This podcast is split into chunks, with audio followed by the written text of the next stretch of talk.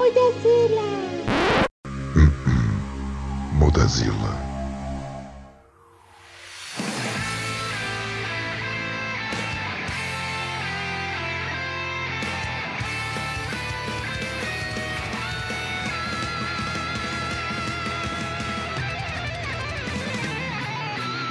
Muda Vila, meus amigos podcast. Eu sou Gabriel Graves Obiel e é nesse momento que os homens são separados das crianças. Oi, gente, eu sou a Alice e o Joseph continua sendo meu personagem favorito. Okay. Melhor Aí, jogo até agora. Mas é, quem gosta de otário é vacilão. E aí, Cusão. pessoal, eu sou o Randy.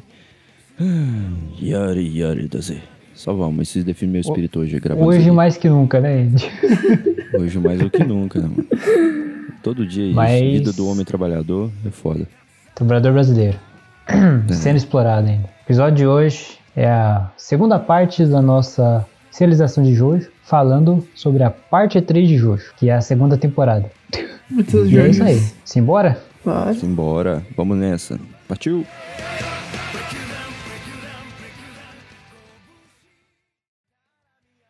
Opa, opa, opa. Eu venho trazer uma notícia aqui, uma novidade. Na verdade, é uma mudança. Agora, o Mudazila, o nosso episódio que saía na segunda-feira, vai sair na terça-feira, às 9 da manhã. E já é bom até reforçar: a gente tem dois episódios por semana, sendo o segundo o Expresso Mudazila. Que é o nosso episódio curtinho, focado em lançamentos que estão acontecendo. O Expresso Mudazila sai toda quinta-feira às 8 da manhã. Grava bem, Mudazila, toda terça-feira às 9 da manhã. Expresso Mudazila, toda quinta-feira, às 8 da manhã. E é isso. Aproveitem esse episódio magnífico de de Jojo, parte 3, né? Parte 3 de Jojo. Que tem muita porradaria. E não olhem para trás.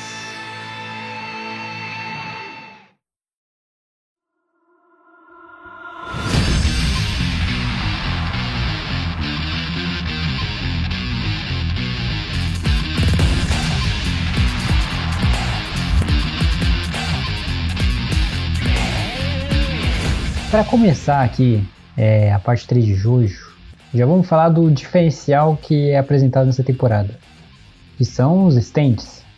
Uma manifestação espiritual que por algum... Será que isso de alguma forma é uma evolução do Ramon dentro do contexto de Jojo, não pensando na cabeça do Araki, se isso poderia ser? Eu acho que não. Acho que não. Mas é um novo conceito de poder em que o usuário, a pessoa, ela invoca um. O, é, ela invoca, não sei se é essa palavra, não invoca. Ela Sumona. manifesta um. É, sum, um- mas summonar é, ela invocar. manifesta. sim, sim. Ela manifesta o espírito dela. Não necessariamente a vontade, é só o espírito mesmo. Um espírito com poder. No começo, na parte 3, é bastante específico e sim um poder de porrada. Em alguns momentos não, mas o que muda mais pra frente. Mas inicialmente é essa a proposta. E é só porra da franca essa parte, eu, eu acho legal. Ela- Ah, O foda é que ela é repetitiva.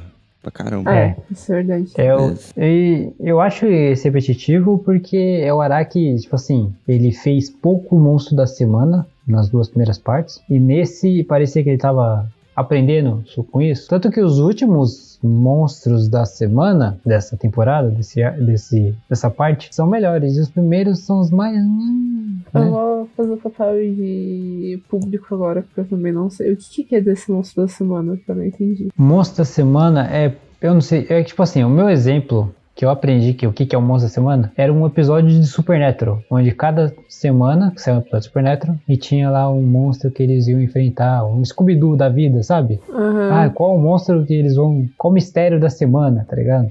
Ah, tá. Nesse sentido, um episódio novo. que ele é fechado dentro de si. Uhum. Claro que em Jojo tem um contexto acontecendo, só que evolui muito pouco. Ah, tá, entendi. Eu acho que a- o que eu mais gostei, já no começo dessa parte, é que o Jotaro tá ali só pra ser a porradaria franca com o adolescente revoltado com a vida. O que é diferente do Joseph e do Jonathan, né? Porque o Joseph é tipo o jovem, uhul, zoeira, sou mais Baladeiro. inteligente que você.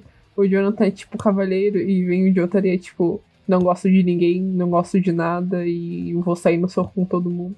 Sobre o que você falou do Jotaro ser revoltado, eu acho que não. Acho que o Jotaro ele só é muito marrim, não é revoltado, entendeu? Pelo menos eu acho isso. Ah, não, não que esse tipo, ter aquela adolescente tipo, revoltada de tipo, É puto. revolução, é tipo. Ai, as coisas enchem o saco, tô saco de tudo, sou namorado grosso e.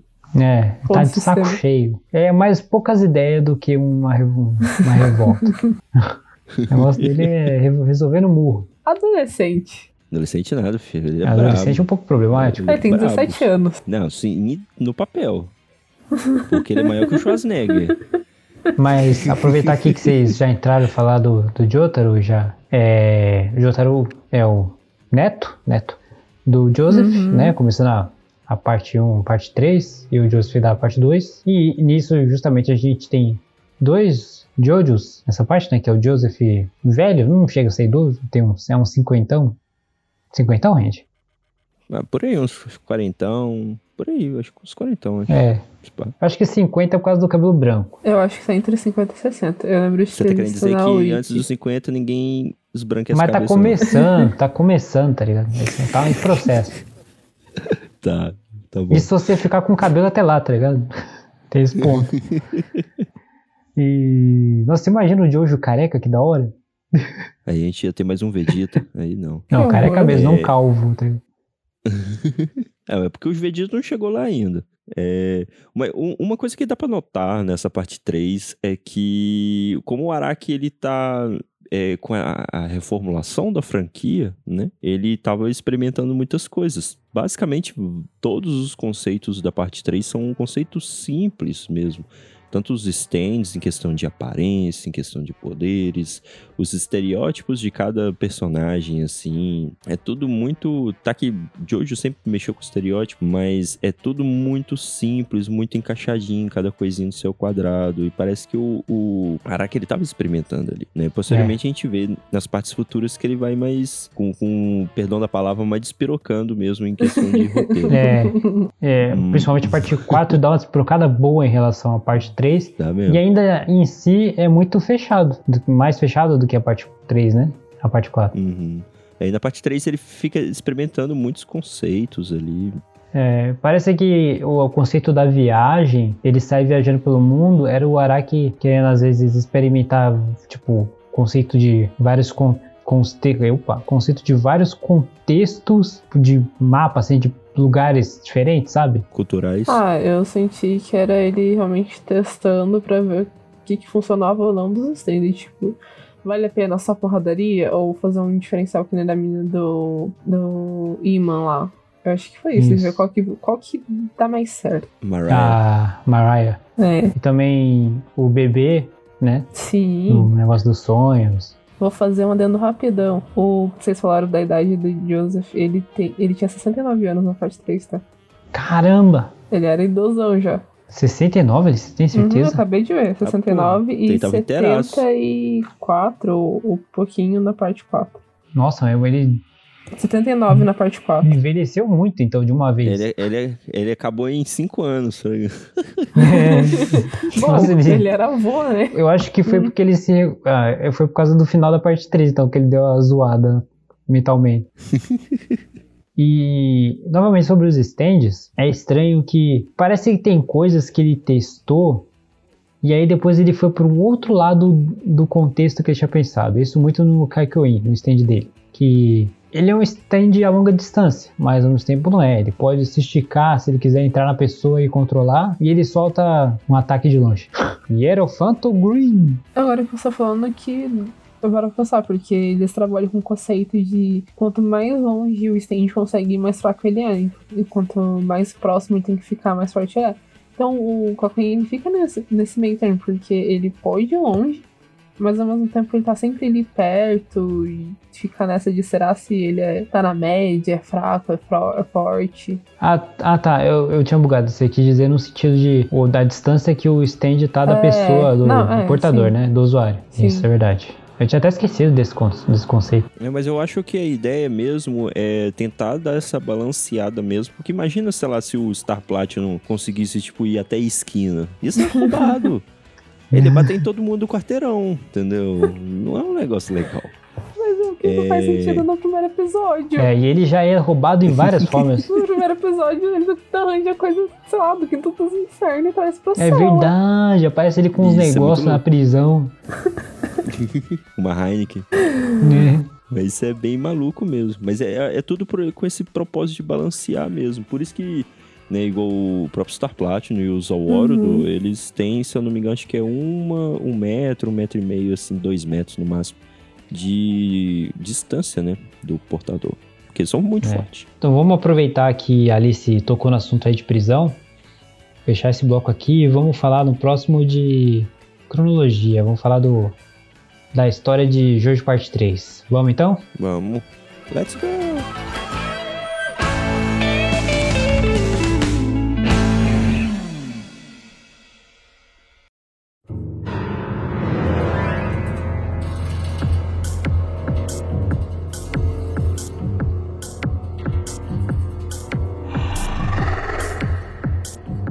3 a gente já inicia tendo um vislumbre do caixão do Dio, que até então a gente não tinha nenhuma notícia. E logo corta já pro nosso novo Jojo, o Jotaro, na prisão. Que ele tá lá preso e ele não quer sair lá de jeito nenhum. Ele fala que é melhor pra todo mundo porque ele está sendo possuído e ninguém sabe o que, que tá acontecendo. E tem a mãe dele gritando desesperadamente para o filho amado dele, que ela ama tanto, mas ele nem tanto. E a partir disso é apresentado pra gente os estentes, como a gente já conver- conversou antes, em que ele fala que ele tá possuído, que ele tem medo de machucar as pessoas, e logo aparece o melhor personagem até então das três partes, que é o Joseph, que ele vai ver o netinho dele e fala: Você vai sair dessa cela sim. E tem Não, que também. estranho. eu, eu até, eu até buguei aqui, eu pensei, não, mas o Ponaref não aparece nessa parte. Já- eu fiquei até pensando assim. Não, eu juro pra você, eu pensei assim. Nossa, mas ela gosta tanto do Avidol, não lembrava disso. Joseph, certeza. não, pro, não pro achar o Avidol o melhor personagem, porque eu lem- tinha esquecido, tipo, que eu achei que você já introdu- introduziu o Avidol direto. entendeu? Eu fiquei pensando, ué. Vou falar agora dele, né? Tá bom, chegamos lá já. Só, só, só querendo te cortar, falando de uma, uma coisa que a gente até falou no episódio anterior, sobre o caixão. Que eu quero levantar o questionamento aqui de novo, que não faz sentido. Porque. Por que, que eles encontraram aquele caixão? por que aquele caixão. Como é que o Jill tava naquele caixão, sendo que a mãe do, do Jorge II, é isso, né? É Ela isso mesmo. tava. Como é que é o nome dela? I- Irina? É Irina. Não. É Irina mesmo? Aham, é Irina. Isso, Por que, que a Irina. Não faz sentido, a Irina tava naquele caixão. E aí o Jill, É, eles encontraram o caixão fechado depois. Ou seja, a Irina fugiu, é, o caixão ficou no mar, com o Jill lá dentro. É isso? Largaram o cachorro no mar? Largaram o caixão no mar, mas o corpo do. do, do o Jill lá com o corpo, ele não. A Irina não fugiu com o corpo do, do Jonathan. E, tipo, e o Jill, entendeu? Então deu tempo do Jill pular no caixão. É que eu já acho estranho. Porque o tempo pra ele entrar no caixão junto com a Irina teria que ser em instantes. E, cara, ele ainda era uma cabeça É. flutuante. Ele teve que arrastar o. Então, assim, ele, ele tinha que ter outro caixão lá, não faz sentido. Ele, ele tinha que ter outro caixão.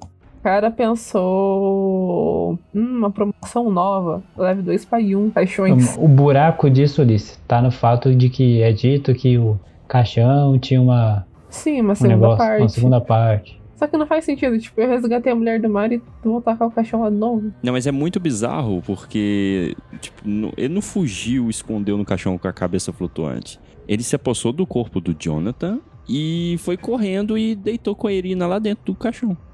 Antes dela, E né? ali o Jonathan tem um armário. E, é, e antes dela, o Jonathan tem um armário, né? Mas além disso, tem que pensar que ele tem que ter arrancado a cabeça do Jonathan fora do corpo ainda. Não, ele Também. pode ter colocado e feito o bagulho da cabeça depois, isso até vai.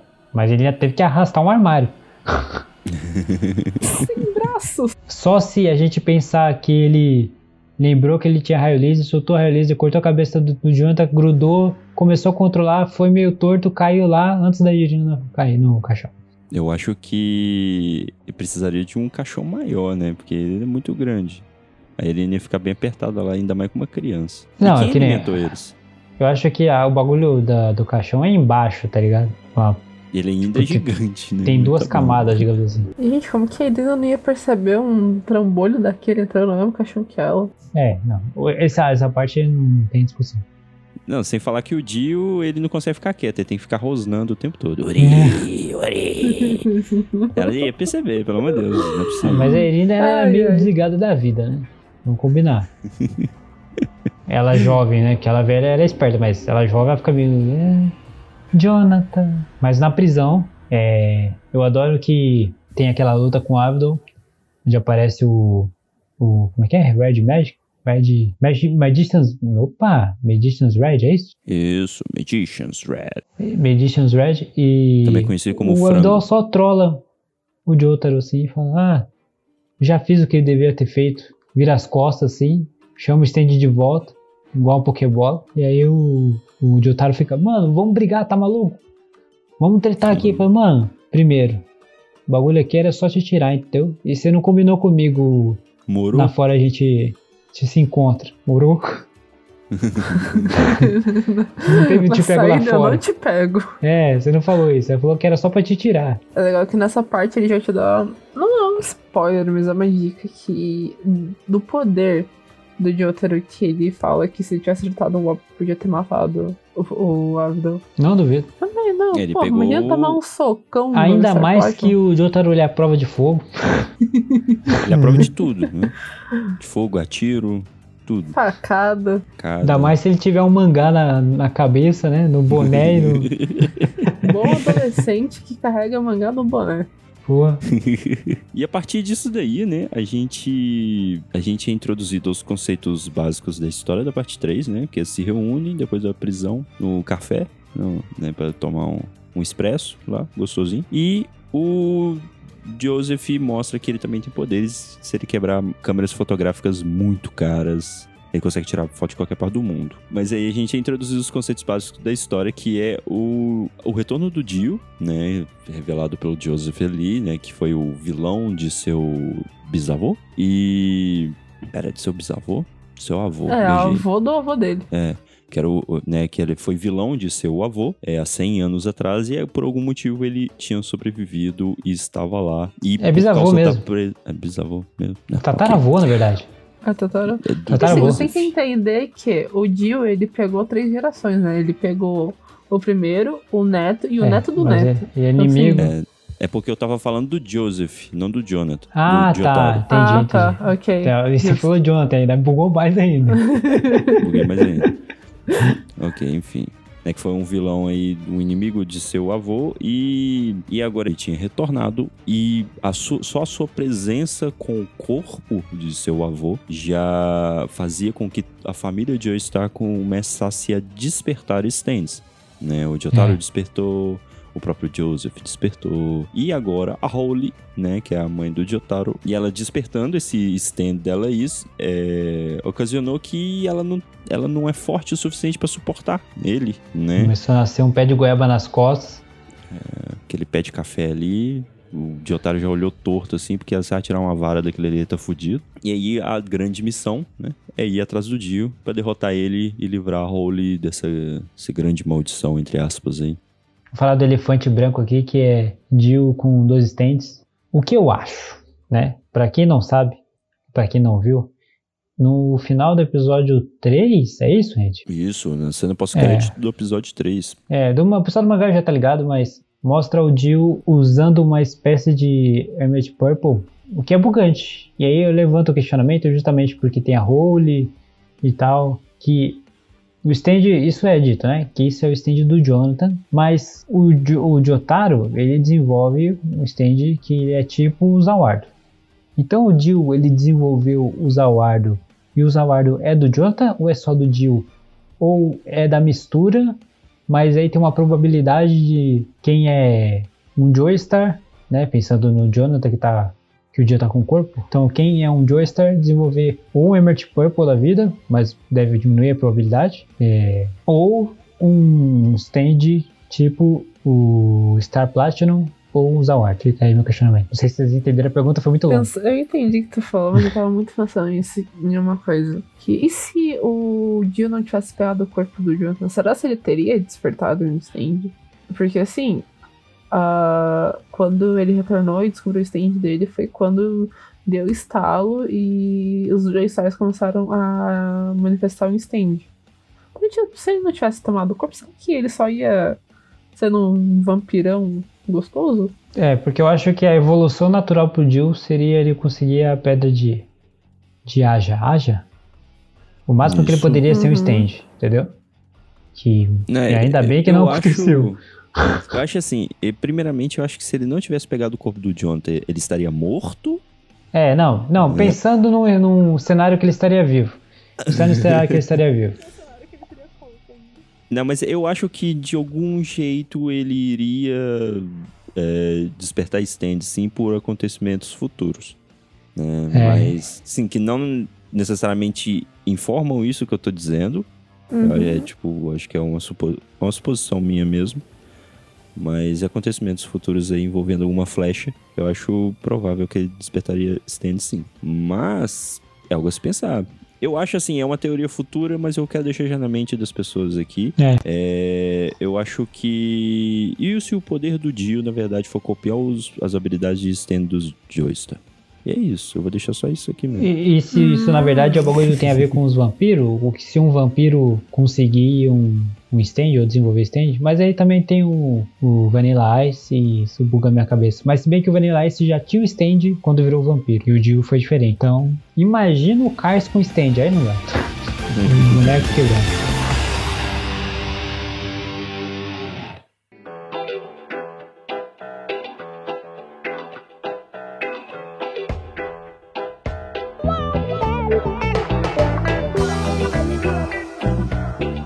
Então, é, vamos fazer o seguinte. Como quem já assistiu a parte 3 aí já sabe, é, vários stands da parte 3 são inspirados em cartas de tarô. A primeira luta nós temos envolvendo personagem. Luta de verdade mesmo. Envolvendo personagens. Tem stands de cartas, é o Jotaro versus o, o menininho que gosta de Sugar Mami e Kakyoin. Né? E o Kakyoin, né? O stand dele é o Hierofanto Green, que é a carta O Hierofante, né? Né, Nessa luta, eu acho que é luta quando é apresentado o nosso tio Bro, né? Que em Jojo a gente tem o conceito do tio Bro, que é o brother, o bro do Jojo. Entre aspas, né? E- Tem muitas aspas. É, tem umas aspas aí, mas é meio que isso. Não necessariamente é o personagem mais importante depois do Jojo, mas é o brother do Jojo, é o amigo dele. E né, a gente já deu uns comentários prévios aí sobre o Hierofanto Green. Ele é um, um stand muito legal, mas ele é muito frágil. Todas as vezes que algum stand chegou perto dele É pra trocar verdade. porrada com ele, ele tomou. Cara, injustiçado. Só digo isso. Injustiçado. É um cristalzinho. né? Ele é injustiçado. Ele só se fode. Porque assim, ele só foi forte na apresentação dele, no resto, o Araki falou: Ah, já chega. Se fode aí. Ele era um problema, porque ele era um pouco quebrado. E depois ele é, enfrentou pessoas com stand, não pessoas normais. Né? Então ele é um stand forte contra uma pessoa comum. Mas qual não é, né? Exatamente. Então, Talvez ele seja o da, da equipe do, da parte 3 o mais fraco. Não, Não, o não. Joseph. É, o Joseph ele não tem É verdade. poder de luta. Mas o Joseph O tem Joseph carisma. ainda tem um Ramon pra tentar fazer alguma coisa. É, o Joseph ele já, ele já cumpriu a missão dele. Ele mandou um cara que era muito mais forte no espaço. Numa porrada entre o Joseph, o que, que vai fazer? Um book 1.5 meu? Entendeu? Não tem, sei lá, não tem muito o que fazer. Book. Ah, tá. Nossa, demorei pra pegar Tem que essa. pensar que ele dá 3 de você, então um socão nele te desmonta, mesmo tendo 69 anos. Sério. É, agora vocês levantaram um ponto que sobre o Abdul, só pra gente não deixar passar isso, Uhum. que é quando eles tiram a foto do. Estão lá na cafeteria, é isso, gente? Isso. E aí eles tiram a foto do. Eles mostram a foto, na verdade, né? Uhum. Que o- ele já tinha tirado a foto Não, ele Jill. tira a foto na hora, ele quebra a câmera e todo mundo fica tipo, meu Deus, o que, que esse velho caquético É. louco tá fazendo com a Nossa, câmera? olha o que meu stand faz. Se eu bater na câmera usando o. Como é que ele descobriu isso? Não faz sentido. Será que ele tá puto? Sai esmurrando as câmeras. é, esmurrou uma câmera e. Nossa, esse aí não é o Jill? Tirei uma foto da Austrália. É. Descobre que o Jill tá lá de costas e fala, eita, nós. Aí o Avidol ajuda ele e eles descobrem que o Jill tá no Egito com base em uma moça que só tem no Egito, o que não faz sentido. Que a Alice já me falou uma vez e eu lembrei que o, o Avidol ele veio do Egito, então ele devia saber disso. É, Não não, faz fora sentido. que. É, exatamente, fora que o Kakyoin mesmo informou pra eles, antes deles perceberem pela mosca que se tratava do Egito, que ele encontrou o Dio no Egito também. Então, Exatamente. tipo, tudo O apontava pro Abdo Egito. falou que fugiu do Dio do Egito também. É, tipo, gente.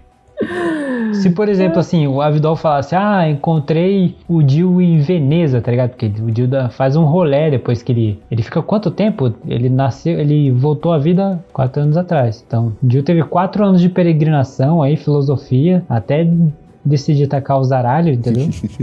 Mas teve todo esse tempo.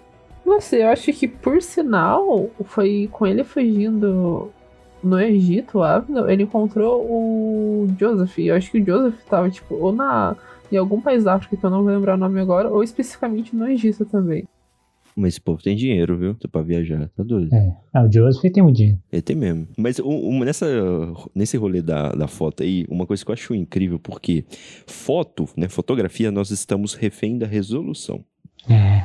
A foto pode ser, tipo assim, de um local absurdo. Se, se for uma câmera fodida, ela não vai te dar resolução suficiente pra você Mas pegar quando detalhes. é em obra de ficção, eles têm zoom automático, em alta definição. Não, com certeza. É, e, e aí, assim, tá, o Star Platinum é cabuloso, eu até entendo isso. Mas o cara pega uma foto preta e olha assim, ó, viu uma mosca aqui e desenha a mosca, tipo, porra, que câmera é essa, meu irmão? Essa câmera grava em 16K, né? Tipo, que foto em 16K. Tipo, um rolê muito que aí já mostra o quanto o Jotaro é quebrado. E aí, já voltando pra luta do Noriaki Kaikuin, que o jeito que o Jotaro ele tá lá andando na rua, e aí alguma coisa corta a perna dele, e a gente descobre que talvez seja o stand do Kaikuin tacando o cristalzinho. Enfim, ele vai pro hospital, porque tá com a perna zoada, e aí a enfermeira começa a tipo pirar, completamente babar, pulmar pela boca. E aí ele descobre que tem um stand controlando ela por baixo das pernas, o que é muito bizarro. E aí o mais bizarro ainda é que o Star Platinum ele beija a enfermeira, o Jojo, né? Ele beija a enfermeira e aí troca pro Star Platinum puxando igual um macarrão e era Green e cuspindo. Mas o stand tava entrando por baixo e o Isso que eu ia falar. ele puxou tudo. Por baixo. Quase deve ter quase O arrancado sistema- os órgãos da mulher. O sistema digestivo dela é reto, igual um tubo. É, exatamente. e aí eles derrotam o Kakoin num murro e descobrem que o Kakoin tava com um. Um esporo de carne. Isso. Que é muito bizarro. Parece um, um vilão Uma de. verruga. uma parece uma verruga. Uma verruga que veio direto do mundo de Berserk, tá ligado? Se mexe, fica pulsando. E aí, nisso, a gente é apresentado mais um poder do Dio que, depois de quatro episódios, é meio foda-se. Né? O Dio controla a mente das pessoas.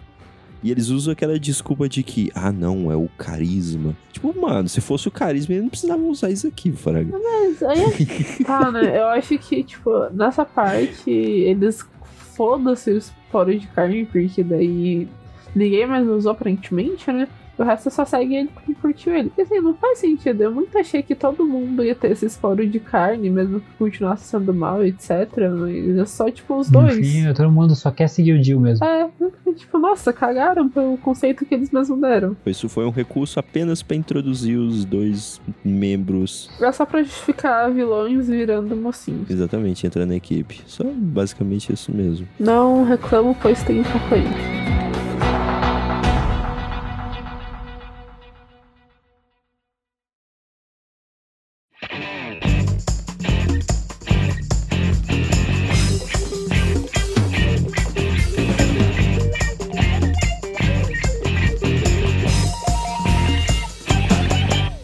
Uma outra luta importante, que no começo é muita apresentação de personagem, né? Que tinha é apresentado ao Ponaref, que tem a carta da carruagem, com o seu stand Silver Chariot. E é um fatiador, né? Um cara com, que luta esgrima, né? Na verdade. A espada dele é do estilo de esgrima. É um florete. E por que, que ele quer lutar contra o Avidol? Ah, ele tá sendo controlado. Na verdade, né? Também, pra E variar. ele quer ir atrás do cara de duas mãos direitas. É, que é atrás do cara de duas mãos direitas que passou o steral na irmã dele, que morreu. E aí o. O interessante dessa luta é que o Konaref tem um, o mesmo buff, o mesmo mesma resistência que o, que o Jotaro, que ele é resistente a fogo. E fica 5 minutos queimando. Mas tem Tranquilo. alguém ali que não seja, porque até agora não vai ninguém morrer de queimadura. Seria o Avidon, na verdade, o mais fraco? Mas o Avidor, eu tenho certeza que ele tem resistência. É que o, o Ponaref tava com um protetor fator 90, né, pô? Oxi. Lógico, ele é francesinho, né? O cara branquelinho tem que passar pra não ficar. Vai pro Egito. É, vai pro Egito, o cara tem que passar. Mas Polnareff vulgo o melhor personagem. Gostaria muito de ir pra Polnareff Land. As poses mais Ah, esse eu, impossíveis. eu visitaria. Ué, Eu, pra mim, o Polnareff, eu gosto muito do Silver Chariot, mas eu achei ele um stand tão básico. Pra mim, ele é um daqueles personagens de parte, que são do grupo do protagon- protagonista, que o personagem é muito legal, mas o stand dele é legal, assim, mas é mais pra cumprir tabela. Eu sinto isso um pouco. eu Embora curto eu acho- bastante o stand dele. Acho muito incrível. Não, embora eu acho que desses tipos, assim, estereótipos de cada parte, o que eu o mais stand gosto de mesmo é o luta, né? é, exatamente. É o stand do Silver Chariot mesmo. É que assim, eu entendo que por conta do protagonismo do Jotaro, todos os outros stands em voltas, eles não têm, tipo, uma super habilidade. Eles são fortes, claro, obviamente, mas eles têm uma limitação. O, por exemplo, do Polnare- Polnareff, que, tipo, ah, ele é rápido com a com a espada, corta tudo, mas não é mais rápido que o Jotaro. Então, né? O Yuri Phantom Green, ele é bom, mas não é tanto. O Avidal toma uma surra dele. E o Joseph, Joseph é o Joseph. Não, nem entra pra luta. Então, assim, ninguém ali chega perto do poder do Jotaro. Com e sem stand. Exatamente. então é por isso que tem esse nerf no, no Chariot. Porque eu gosto muito do Chariot, eu acho divertido, principalmente o Chariot criança. Esse é bonitinho. É, muito bonitinho. Agora a gente tem lutas não men- menos importantes, porque agora já tá meio que formada que eles meio que tira lá o, o negócio de carne da cabeça do Polnareff. Aí ele fala: Ah, tô com vocês. Vamos lá, eu tenho que achar o cara que matou minha irmã, que tem duas mãos direitas, que ele é ambi ambidestro. E Meu aí Deus. tem, eles decidem pegar um barco pra ir pro Egito.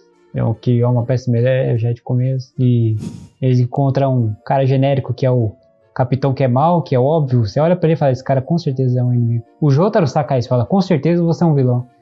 Já esmurra ele no. Na verdade, ele não esmurra, né? Ele fura a cabeça dele. É a cabeça? Mas Pescoço? ele enfrenta o bicho debaixo d'água, foda-se. É, o Jotaro é mas. Jotaro. O Jotaro, foda-se, ele não liga pro bicho debaixo d'água, ele só vai lá, pega um pouquinho de, de ar que tá saindo da, do embaixo de uma pedra, sobe e enfia o dedo no pescoço, que o, o stand do, do Jotaro também pode esticar o dedo. Ele é curta distância, mas pode esticar um membro, porra.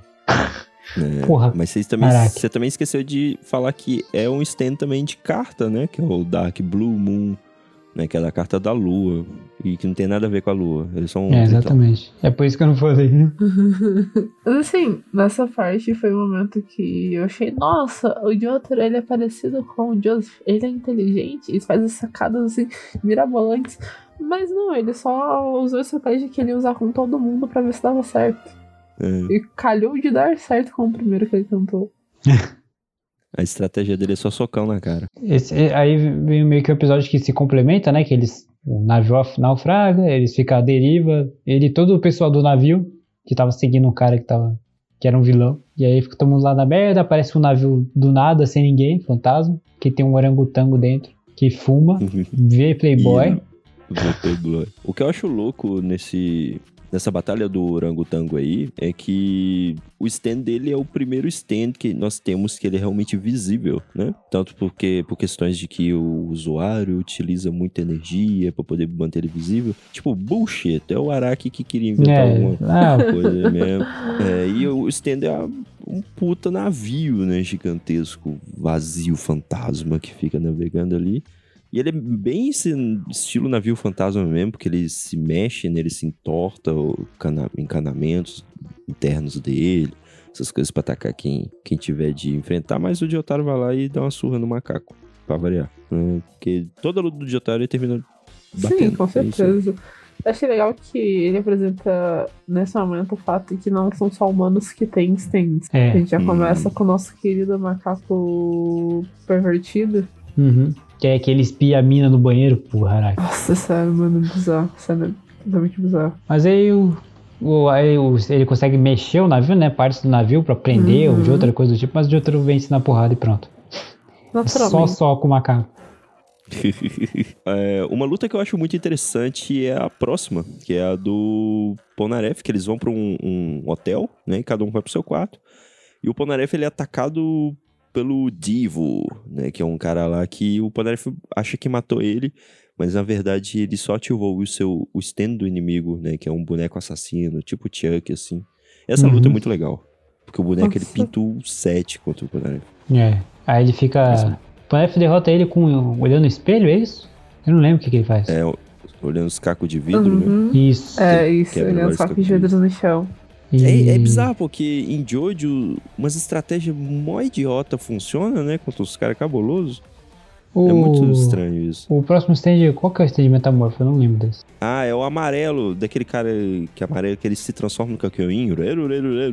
Ah, é verdade. É muito irrelevante. idiota. Fora isso. Muito.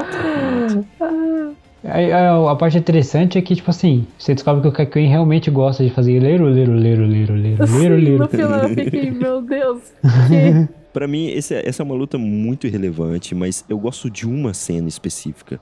Que é quando o Jotaro, acho que ele tá fugindo desse cara, do Yellow Temperance. E, e aí ele entra dentro de um. Tipo aqueles bondinho, né? Que fica. Ah, é alto, verdade. Que aí tem um- uma criança Uhum. chupando um, um picolé, algo assim, ou tomando sorvete. E tem uma senhora. Aí ele chega mó de boa. É, ele chega mó de boa e aí o, o Yellow que ele tem fraqueza a temperatura baixa. Aham. E, e aí ele quer pegar o picolé do, do moleque. Aí na hora que ele vai pegar o picolé do moleque, a véia fica, ah, não, pô, quem é você e tal? Aí o Jotaro só olha pra ela. Você é a mãe desse menino? Não. Então cala a boca e aprecia, aprecia a vista, por favor. Muito bom, hein? É muito bom. Você é a mãe desse menino? Não. Você Então, vê que o mano, Jotaro não faz, não faz discriminação de quem ele vai ser grosso no outro Ele, ele é tranquilo com crianças, mas se não for, Eu adoro isso. tudo, tudo isso pra gente chegar no meio que no final desse ato, entre aspas, que é a conclusão da história do Polnareff. Não que ele vai se separar, né? E que, tá, que eles encontram o cara de duas mãos e o Hall Horse. O É, tá acho o que duas mãos todos eles são, né? É, verdade. de duas mãos direitas. Muito bom. Eu, eu, eu lembro que o cara, esse cara aí é o cara que se esconde no reflexo, é isso? O, É. Isso. Exatamente, o Hanged Man. Que ele, É. ele viaja entre o mundo dos reflexos, né? Dos espelhos. Sim. É um, é um stand muito legal, eu gosto desse stand. Eu acho pouco explorado, assim, tipo assim, é muito morno. Ok, ele derrota lá o cara de duas mãos, depois o Polnareff fica e fala, não, é o Jill, Jill também é o culpado disso tudo e tal. Mas, né, Dio. Jill. É tudo culpa do Dio. É, o mais, o personagem que, assim, um coadjuvante dessa parte, né, que é o Hal Horse. Ele, sim, faz acontecer, não morre, é um, alguém que dura pra Mas eu caramba. acho que isso até o final é justamente isso. Ele tá ali, o, a- o stand dele, que era pra ser extremamente forte, é, ruim. Então, Funciona direito. pô, Mas o cara consegue. tira e consegue controlar o, o percurso da bala e não consegue atirar a distância nele sem eles saberem. Isso é legal, isso é bem roubado. Ele tem um, um assist ali na mira, isso é bem quebrado. Isso dá ban em jogo online. Sim, com certeza. Só Sabe? que ele É não quebrado, pô. usa isso nas vezes que ele aparece. Então, tipo, é muito decepcionante. A Horse é meio burro, vamos combinar, né? Também, também. Mas, tipo assim, ele ainda supostamente mata o Avidon, né? Então, ele tá com crédito, entre aspas. Cara, essa foi a morte, pseudo-morte mais estranha e menos parecida com uma morte de verdade. É aquela morte que você fala, ele não morreu. Claramente. Exatamente. É porque ele só caiu no chão lá, o, o Ponareff entrou em choque e pronto, vídeo que segue, vamos lá. Ah, Pô, o Ponareff ficou pra trás ali, mas eu tenho que bater naquele cara. É, bem isso mesmo. Sem tempo, irmão. Tem dois stands que eu achei ao, ao mesmo tempo aleatório demais e relevante demais, mas tem quase aquele tom de humor. Que é o stand da Imperatriz, que é literalmente uma verruga gigante no braço do Joseph, Que que é a coisa mais feia do mundo. E tem o stand do carro, que é a roda da, da fortuna, que eu acho que é uma das penúltimas cartas realmente de tarô. Que é um stand novamente, que nem um navio, que é um carro. Eu que o gosto, cara vira carro. Eu gosto muito desse episódio pelo tom cômico que ele tem, que o cara tem um puta braço pra fora do carro, ele fica andando de carro pra lá e pra cá. Exatamente isso. E eles ficam intrigados e falam, mano, aquele cara é um stand. Não, acho que não. Não, acho que era um stand assim, vamos atrás dele. O cara é um burucutu gigante, com os braços gigantescos. Parece que levanta 200 kg de cada lado. Aí ele chega lá, o cara parece uma garrafa de Fanta. Ele só tem braço, não aguenta nem ficar em pé com o próprio braço. Isso é a vida do caminhoneiro brasileiro. É, exatamente. Você só tem a. tem o braço queimado. Aham, exatamente. Os, tem a marquinha da camiseta. E a- depois dessa luta genial contra o carrinho que de repente viram Velozes e Furiosos. E vira um Transformers quase. A gente tem uma. Exatamente. A gente tem umas lutas que eu mais gosto, que é contra a Carta da Justiça. Que é justamente contra a mãe do cara de duas mãos, que ela também. Duas mãos direitas, duas mãos todo mundo tem. de novo. que ela também tem duas mãos direitas. Ela tá tipo, muito, muito puta da cara que mataram o filhinho E dela. ela fica com a mãozinha enfaixada, é muito bonitinho. Pô, na F fica, fica achando ela uma velhinha fofinha, tá ligado? Ah, sim, fazendo fica, massagem. tipo, Não, vou cuidar de você. Daí ela fala: Meu filho morreu. Daí ele fica. Você pode me chamar de filho, não tem problema. Aí ela fica pensando, filha da puta, você matou meu filho. Ela fica igual desgraçado." o Jill, tá ligado? Quando tá o Jonathan encarando o Jill assim, ah, você é meu amigo. O Jill, sim, sou sim. Por dentro. Eu vou passar por cima de você, não sei o que e tal. Exatamente isso. E se eu não me engano, acho que tem um rolê também dela ficar meio pensando, meio alto, resmungando, e o pessoal ficar tipo, velho, você tá, tá achando que a gente tá te ouvindo? Não, tem um rolê sim, É. não tem? Tem, então acho Eu que tem isso. sim. Mas eu achei o stand dela muito, muito roubado. É, é verdade. Eu gosto muito porque ela faz o, o Polnareff passar vergonha, ela humilha ele, fazendo lamber o vaso. Isso é muito bom. Isso é bom de verdade. E o Jotaro fuma ela. O Jotaro fuma. Ele dá fora É, ela. é nesse episódio que o Ponaref é obrigado a lamber um vaso, né? Sim, aham. Que, pra quem não lembra, provavelmente, o stand dela é que ela, a partir de uma ferida, ela consegue criar um buraco e com esse buraco ela passa uma névoa que ela consegue controlar como se fosse uma marionete, o corpo da pessoa. É a muito interessante, muito interessante. Eu achei roubado. Perdeu rápido, perdeu rápido, mas eu achei roubado. É assim, perdeu foda-se, na verdade, né? Porque o Jotaro ele tem um stand multifunção que, multifunção que faz tudo. Até fumar as pessoas. Faz até café. Aí ele fuma a velha, o stand da velha e a velha fica sem ar, né? Eu acho muito, muito legal. Isso É, que tipo, o Jotaro é Ele que fumante. fuma e ela que fica com problema de respiração. Ai, Meu que Deus. genial. Então é bom a gente lembrar aqui, falar um rapidinho, sobre a censura dessa parte, né? Que ela é brutal. E não tem versão sem censura. Cara, é bizarro a censura. Têm- Somente do Jotaro fumando. É, que tipo, o que será que o Jotaro tá fazendo? E tá tampando metade da cara dele, É, assim. mas mesmo, claramente está fumando. Eu, o Jotaro igual o Batman com a cara preta lá. Falei, Sim. Será Eu que acho não que tem tem- uma cena que corta metade da tela de censura. Muito, muito sangue nessa parte também, né? Muita porrada violenta.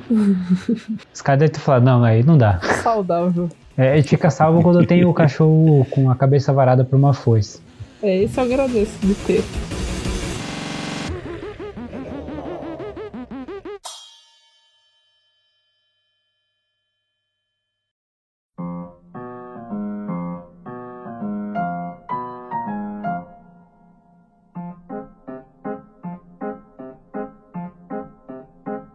Depois dessa luta aí contra a véia louca, né, a Baba Yaga, a gente tem uma das minhas lutas preferidas. Não pela luta em si, mas por todo o contexto geral, geral e as consequências que tiveram no final dela. Né? Não após a luta, mas durante ela. Que é o stand do Lovers. Do Lovers, não, né? O stand Lovers, que é o bichinho microscópico. Microscópio não, né? Minúsculo. Uma que entra pulga. dentro. É tipo uma pulga mesmo, que entra na cabeça do Joseph e mantém ele refém. Os amantes, é a carta, né? Porque ela- eles basicamente colocam o Jotaro de torre do lado do cara, enquanto eles vão resolver os É, B.O. e o Jotaro só E o toma. Jotaro não pode bater no cara. Mas eu acho legal que o Jotaro cagou pra isso a primeira vez e falou: vou testar minha Vamos ver se funciona. nele. E o Joseph tomou o socão junto. Peraí, só pra gente começar aqui, deixa eu, ele quis deixar uma garantia. Toma aqui. Agora sim, vamos começar. É, mas isso é muito legal. Assim, é uma luta meio. Hein? Mas É. acho legal porque ela, a gente mostra também o, o Dio, né? Nessa luta mostra o Dio novamente na televisão. E Ah, é a gente verdade. vê que o Hermit Purple ele consegue hackear é, outros objetos é, tecno- tecnológicos também. E como televisões, né? Que eles só utilizam pra ver onde o Dio tá. E aí o Dio até olha, ah, você tá me observando. E vai lá e quebra a televisão, assim, com poder de sei lá o quê. Mas é uma luta muito legal pela conclusão dela. Porque o Jotaro, ele passa muito sufoco. Vira ponte pro cara passar. É. é, coloca o casaco dele no, na poça de água pro cara passar por cima sem molhar os Ele, pés. ele gosta desse uniforme. Quando os caras resolvem o problema, geralmente pô, pô, fica pequenininho e tira o negócio da cabeça do Joseph, rapaz, esse é um dos caras que mais apanhou. que o Jotaro faz um combo, ele tipo, faz um ora-ora, fica batendo o cara, ele dá uma respirada e dá um socão, dá mais uma sequência, dá uma respirada, dá um socão, dá mais uma sequência. Rapaz, mas esse aí mereceu. E é que legal porque ele fica pensando, ele olha pro cara e fala, eu só tô pensando na hora que eu vou te devolver tudo isso que você tá fazendo pra mim. É. No outro seguinte, o Joseph tem uma ideia brilhante de largar o carro e comprar camelo. Que os camelos duram 10 minutos andando. Já começa a espumar no chão. E aí também todo Nossa. mundo começa a rir com o sol. Mas na verdade não é o sol, é um stand. Fica todo mundo chapadão. E aí o. e esse episódio é muito legal por isso. Mas é muito simples, porque o, o Jotaro só vai lá e derrota ele com uma.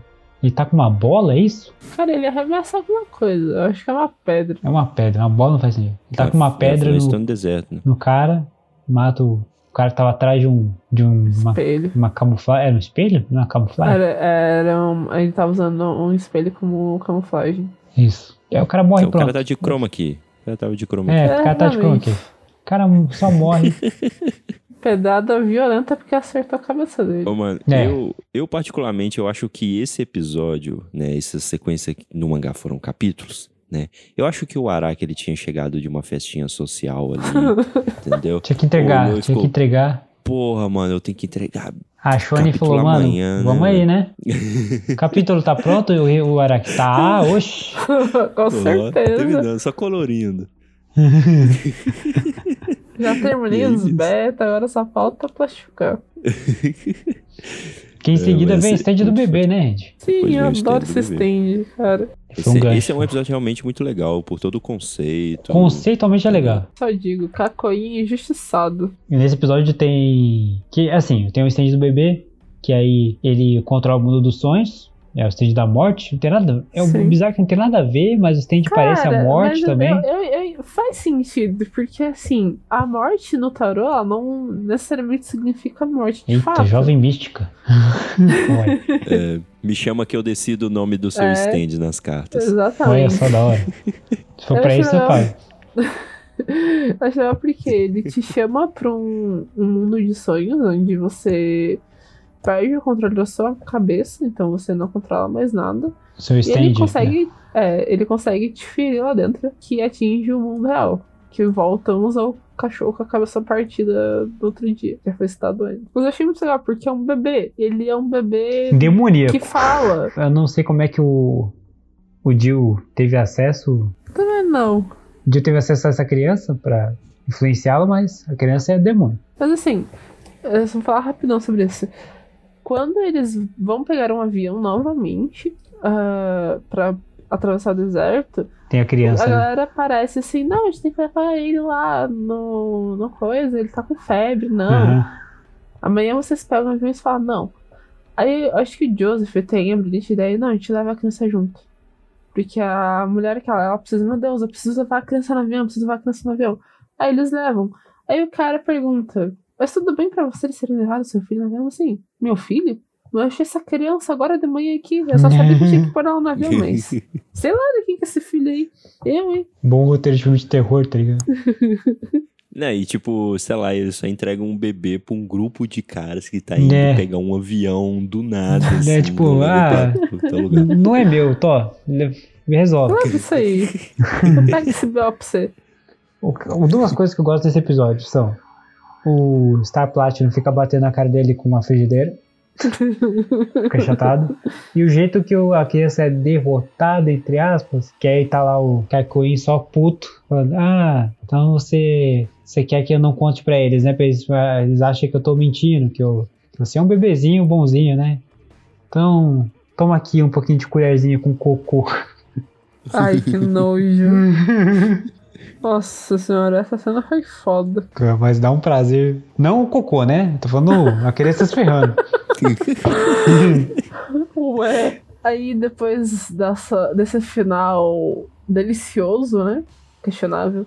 A gente se depara com uma parada onde o Joseph fala: Eu tenho que resolver uma coisa aqui rapidão. A gente já chega lá no. A gente já chega. A gente vai passar aqui primeiro. E eles dão de cara em uma casa com uma pessoa com penteada idêntico ao do Avdol, só que branco, com uma voz muito parecida, e todo mundo começa a ficar em choque. Só que assim, você vê que quem tá sofrendo nesse momento é o Polnareff, porque ele se sente culpado pela suposta morte do Avdol. Aí ele vai lá, vou passear aqui, e ele encontra uma lâmpada, bem é, Aladdin da vida. E ele fala, vou esfregar aqui a lampadinha aqui, tá cheia de craca mesmo, vou limpar ela. E surgia um gênio da lâmpada falando: você tem três desejos. Que é bizarro E que na assim- hora você não fica tipo achando que é um vilão, tá ligado? Porque ele não parece ah, eu achei começo, que né? era. Eu achei, ah, mano, é stand, certeza que é inimigo. Falei, nada que parece ser amigável. Então agora todo episódio tem um vilão. É um vilão, certeza. Eu ia pensar que a gente já tá no episódio ah, 21, 22, então já são, tipo, pelo menos uns 15 episódios só de todo dia um vilão novo. É, o monstro da semana. Todo dia isso, né, mano? Todo dia cara é não isso. consegue almoçar, não consegue bater um PFzão suave. Você tem um cara pra encher o saco. Cara, eu acho que nesses dois episódios, porque são dois episódios, é onde você tem a par- uma das partes com a carga psicológica mais né? pesada.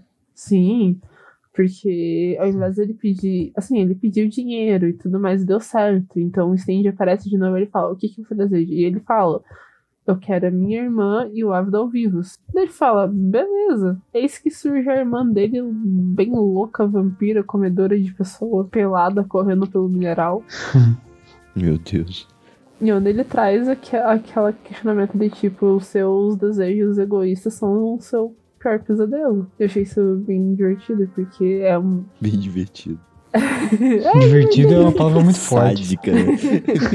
Sadismo é foda. Porque ele trouxe uma seriedade que você não tava esperando até então traz Jojo. Até então, nos outros Uhum. episódios, sei lá, porra, tem um cara andando no deserto com um espelho. Porra, você não espera aí uma seriedade que traz esse episódio. Assim, eu já comentei com vocês em outras oportunidades, mas eu vou comentar aqui novamente. Pra mim, o Polnareff é o personagem mais desenvol- bem desenvolvido da parte 3. Entendeu? Cara, qualquer mim, é tipo de arco. É, qualquer tipo de arco que tem algum desenvolvimento é do Polnareff. É muito estranho isso. É muito estranho. Ele é o único que tem um, é, uma, um real arco pessoal ali. Porque, tipo, o Joseph e o Jotaro, eles meio que tem um arco pessoal, que é o arco principal, né? De salvar Holly. Mas no final das contas é só pra ir porrar o Jill mesmo, saca? Ai, E. Sim, ah, é pra salvar a mãe deles, mas eles estão com mais vontade de socar a cara dele do que de salvar a mãe em si. E o Polnareff não, o Polnareff ele realmente tem uma motivação ali, entendeu? Ele realmente tem um arco dele. Isso é muito legal. Você vê o personagem se redimindo, passa por dificuldades, isso é legal. Uhum. eu acho que o Akira Não. gostava mais dele do que dos outros personagens. Ah, mas ele é muito legal. Melhor personagem da parte 3. É o que funcionou, é um conceito que o Araki criou e funcionou bem, entendeu? Desde o começo. Sim. É bom que nesse mesmo episódio acaba com suspense e a gente tem o retorno do Ávido. Que ele aparece bem foda-se do lado lá, catando a cópia do mal dele. É, eu, eu, ele É manda muito a bizarro isso. frase. A frase dele que eu adoro. Yes, I am. Que ele dá um corte assim. É, e aí eles encontram o, o portador do stand, né? O usuário do stand, que é só um canudinho, o cara enterrado na te- embaixo da terra, o canudinho respirando. Ah, acho. Cara, eu amo essa cena. Eu acho que os dois episódios valeram a pena só por causa dessa cena. E eles começam a colocar coisa, o cara Começa a colocar bicho, areia, É, formiga. in- é incrível que o, o Avidol, ele é tipo o Vanderlei, né? Ele, tipo, some, aparece e vem dando ideia errada. Ele sumiu por 10 episódios, aí do nada ele só aparece assim, ajuda o Polnareff. Ô, mano, ô, vão dar uma mijada dentro daquele canudinho ali pra foder aquele cara. Tipo, mano, de onde você tá tirando essa era isso? uma coisa que eu não esperava. Essa eu não esperava. Ah, não, eu, eu já comecei a sacar ideia, sei que eu falei, tenho certeza que eles vão mijar no negócio. que é coisa de menino arteiro, entendeu? Você é criança, você quer fazer merda. É, e logo em seguida aí, né, da gente ter essas, todo esse arco dramático aí do gênio da lâmpada e do Polnareff, Porunareff, é, a gente tem o, a luta contra o último, entre aspas, né, o último stand de carta mesmo, a High Priestess. Eu falei errado. É isso mesmo, High Priestess. Que é um stand que ele é um mímico, né, ele consegue mimetizar minerais, se tornar em qualquer coisa que seja feito de mineral, pelo menos em parte. E, e essa briga toda é debaixo do submarino, que é muito. deixa tudo mais aflitivo. E tem o Diotaro, que o Diotaro tá, tipo, o navio afundando, ele tá só, tipo, ah, que saco, mano, que merda essa vida. Aham. é muito bom. E a gente tem a conclusão dessa luta também, que. Essa luta não tem muito, não acontece muitas coisas, né? Importantes. Não. Mas a gente tem. Eu acho louco a forma como ela se conclui, que é o Jotaro quebrando os dentes desse stand mímico, que fica gigante. E Sendo que os dentes deles ficam, ficam mais resistentes do que diamante, né? Uhum. Tem já tira a força do Star Platinum. Que o bicho é brabo mesmo. É, ou ele tá- os dentes estavam cariados. Ah, não, tem, tem, a- tem até a frase que ele fala que esses dentes tão duros quanto diamantes estão descalcificados. Isso enquanto ele tá nadando pra fora do, do buraco que ele fez. E eu acho muito louco, foi até bom ter comentado, que eu acho muito louco porque foi um dos únicos usuários de stands que meio que não aparece de verdade, né? Porque eles só chegam na praia e tem a mulher caída lá no chão, eles não mostram a cara dela, mas aí meio que dá a entender que ela tá com a boca, com os dentes tudo quebrado, né? Porque assim, até então ela, ela é dita como uma mulher muito bela. E daí, tipo, ela tem a cara toda arrebentada.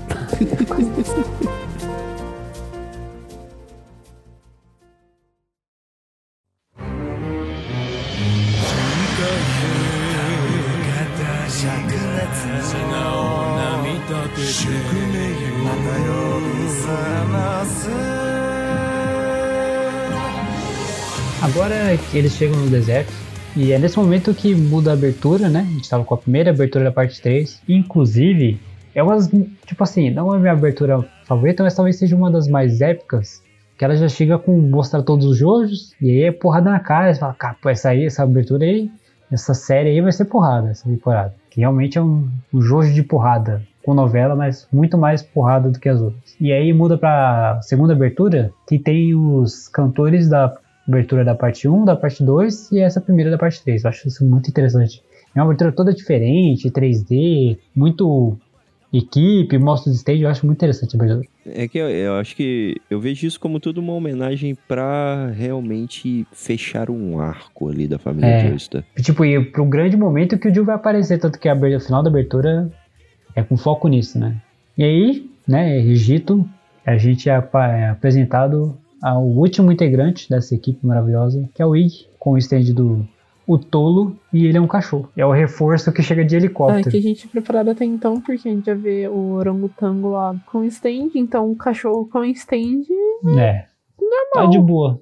Segunda-feira. pois é, nada estranho. É, pelo menos isso aqui não é One Piece, né? Que tipo, arma come uma fruta. É, é, muito mais Meu tranquilo. Deus do céu. O negócio do Iggy, eu achei ele um personagem é, mal utilizado pra caralho, mas eu gosto muito dele, ele desbanja a personalidade, você sabe exatamente como ele vai lidar com a situação. Nos momentos que ele é explorado, são excelentes. É, eu acho isso. É, que são em 80% deles, ou ele pulando na cara do Polnareff, descabelando ele, peidando na cara dele.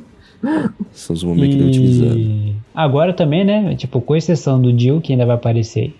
Ele foi a última, a última carta de tarô que apareceu, né? E agora a gente vai ser focado em deuses egípcios, que é bastante interessante. Que A eu gente já começa com uma luta que vale a pena. Eles pegam um carro e vão andando pelo deserto. E do nada, um jato d'água afiado pra caramba atinge eles. E aí fica todo mundo, ué, água no deserto, isso já não faz sentido. E a gente é apresentado ao nosso mais novo vilão, que é baseado num deus. Eu não sei qual é É, não é baseado. O stage dele só Gabi. tem o nome do. É, sim. É baseado. Gary. E eu o que eu acho sensacional é que ele é cego. Ele tá lá de boaça, entendeu? Longe pra caramba. Ah, e como ele é cego, ele percebe as pessoas pela vibração da Terra. O que na hora me lembra de da Toph do Avatar. É, também. Nossa, na hora, o que eu achei sensacional, então se torna um, um dos meus vilões favoritos. É, eu também gosto bastante. Por mais que seja pouco explorado, ele só quietinho ali na dele, tentando eliminar eles, é muito bom. E ele tem uma vibe, tipo, andarilho, Isso. Cabeludão, etc. Ele é E- bonitão também. É engraçado que tem um cara lá abrindo uma garrafa tranquilão, assim, e a, a água da garrafa arranca o rosto do, do cara. Você fala, eita, moço! O Jotaro, ele percebe que tem um cachorro, mas ele fala: Ah, é um cachorro e nem tá indo ajudar eles, então eu vou ignorar a existência desse cachorro. É, mas Ele- aí o Jotaro fala, ah, o cachorro, então vou jogar esse cachorro no ar. Você não vai ajudar a gente? Você vai ajudar sim. Tá com o cachorro igual um furri. Eu, eu. O que eu acho louco é que né, o Avidol voltou por agora, né? Nesses episódios agora. Os últimos que a gente comentou. E agora eh, tinha que tirar alguém da equipe de novo, né? Porque, né? Aí Tem que fechar assim. tiraram o Kakyoin de cena, porque cegou ele, né? E aí tirou ele de cena e ele fica mais uma porrada de episódio fora novamente. Só pra aparecer de, De óculos escuros. de óculos escuros de, dos anos 2000 Estiloso. do Matrix, do nada, e, e, assim, eu acho isso curioso. O Avidol, ele foi até um recurso até diferenciado, porque eles forjaram a morte, né, do personagem, e depois é meio que um plot twist, é, oh, estou vivo. O, o Kakyoin é chupaia, porque o Kakyoin é só, ah, ceguei ele, vamos levar pro hospital, aí ele fica, tipo, 10 episódios fora. Mas assim, eu acho que é o único momento que, de fato, fisicamente, eles têm uma consequência de todo o dano que eles dão. Porque até então, todo episódio eles apanham, perdem sangue pra caramba e tão suavão depois. Na paz. Rapaz... Mas esses médicos da, da Fundação Speedwagon são muito bons, mano. Os caras cortou o olho do Kakyoin, eles regi- restauraram, e foda-se. É, os caras é dinheiro pra caramba também, né? Você começa a perceber que, tipo, cara, cadê o Jotaro? E o vilão, ele tá tipo, meu Deus, eu perdi ele de vista, eu não sei onde ele tá. Tá o e Jotaro agora? atrás igual um armário, fazendo eclipse no sol. Aí tem a, a, a maior ironia e piada de mau gosto. Porque o Jotaro tá no ponto cego do cego. É e, bizarro. né? ele, e ele não tem discriminação, né? Porque ele mete porrada no cego também. É verdade. Todo mundo é igual na sociedade perante o Jotaro. É isso. Ele só não bateu na idosa porque ele fumou ela, né? E agora vem a luta. Não, bem, uma luta, né? O episódio De comédia, né? mais Cômico. cômico. um dos mais de comédia mesmo. É um episódio propriamente de comédia da parte 3, que é o do Oingo Boingo, né? Que é o- são dois irmãos. O Oingo, ele tem o stand do Knum, né? Que é um deus egípcio, modelador, assim, que é, faz as coisas aí plástica na, na Coreia do Sul.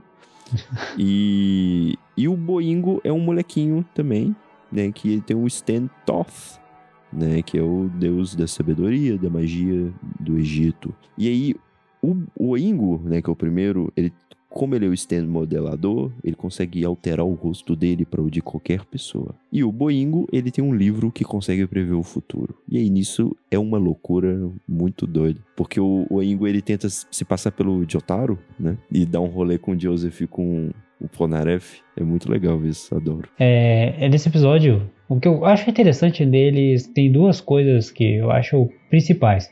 Porque assim, esse episódio é o que? É o. O Engo ele previu o futuro e tava mostrando o Jotaro explodindo. O Engo não, o Boengo, né? Previu o futuro com o, com o livrinho dele. Aí vai lá o, o Engo ajudar ele, se disfarça de Jotaro e tal. E aí tá lá eles no carro, o, o Engo disfarçado. Aí só o Polnareff vira, pô, eu, eu fiquei sabendo que você consegue fumar cinco cigarros e colocar dentro da boca Tipo, Sem apagar. sem apagar, Sem faz apagar. isso aí. E ainda tomar um gole de suco ainda. o, o, o ele começou a suar frio, mano, nessa hora. Pô, os Não caras. Fudeu, velho. Cara, mas a nessa que eu penso é que, tipo, em que momento o Jotaro ia fazer isso? Porque assim, imagina tudo que acontece fora de cena, que eles ficam se distraindo. É de isso. repente o Dio, Não. ah, olha o que eu sei fazer, eu sei colocar cinco cigarros na boca sem apagar. Tudo isso pra no final você. É, tudo bem que é meio óbvio, né? No primeiro momento que você vê que o, o Engo se transforma em Jotaro, você fala, ah, é ele que vai explodir, claramente. Mas eu acho assim. Eu acho que deve ter muito passado na cabeça do Ingo de tipo, mano, esse Polnareff, ele tá. Ele sabe que eu não sou de otário e tá me, É, me tá me- tirando, Fran. Ele tá me Ele zoando tá me aqui. zoando pra caralho aqui. Não é nem você É que já faz pra você pensar, cara, ele não tem inteligência pra isso, não adianta. É o Polnareff completamente idiota. Esse episódio é um. é, tem dois episódios que o Boingo aparece, né? Mas Aham. são uns episódios que tem uma abertura diferente, com animação igual o desenho do livro do, do Boingo. Eu acho muito legalzinho, muito, muito fofinho e bizarro. E aí, seguindo, a gente tem uma luta muito legal, mas que é muito prolongada. É apresentado ao próximo, que é o Anubis, né? Que é um stand da espada.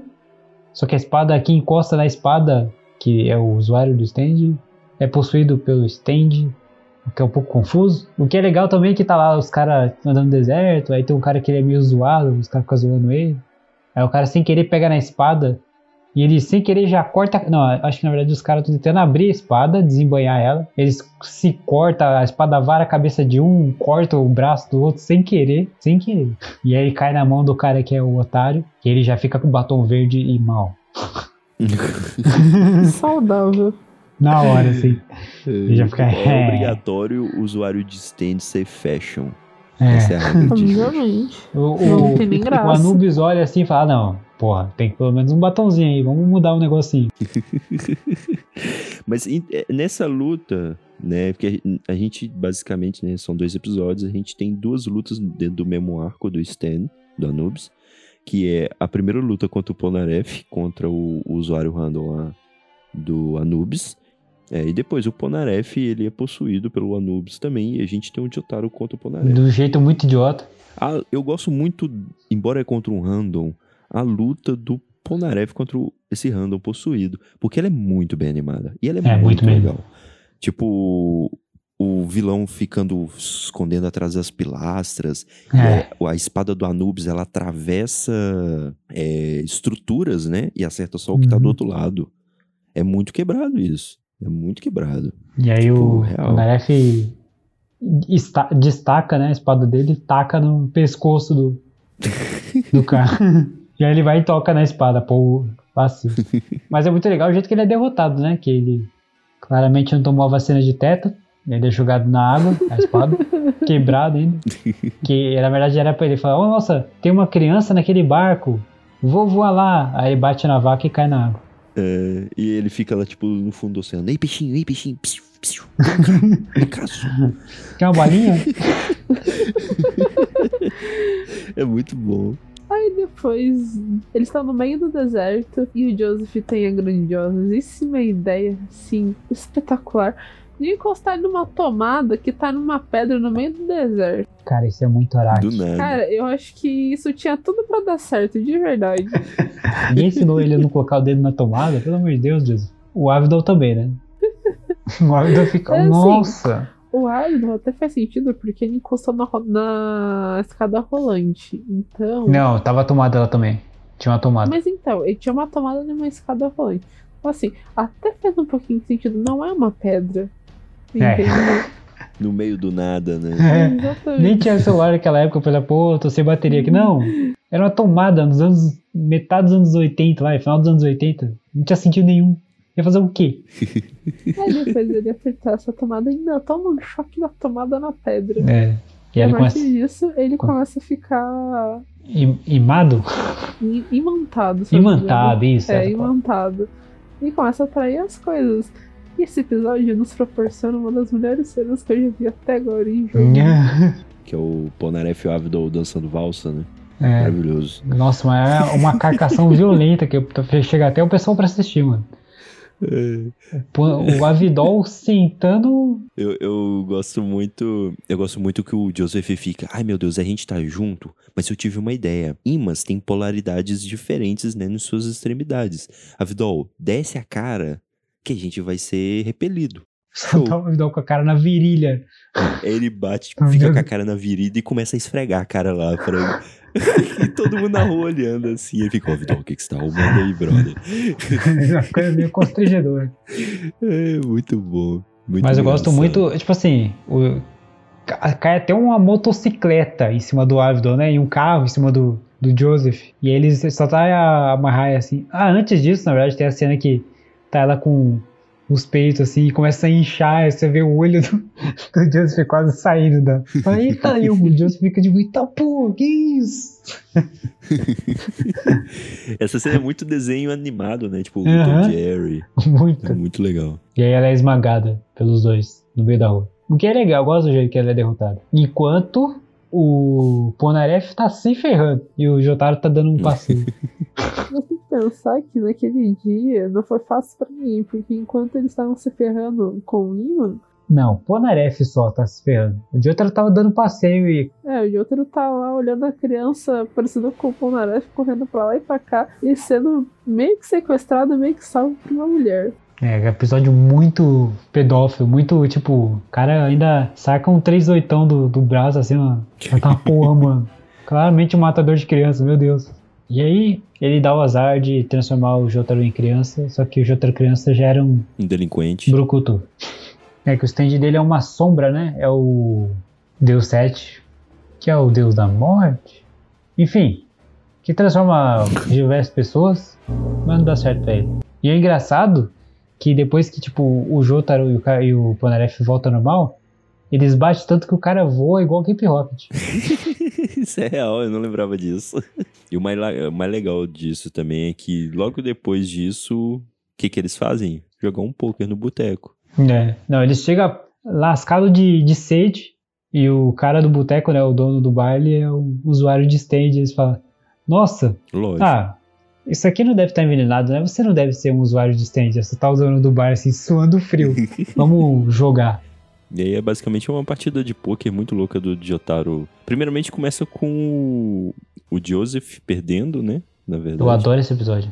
Por um A gato, né? partida- O primeiro é o Jo- não, é o Ponaref, com a apo- a aposta do gato.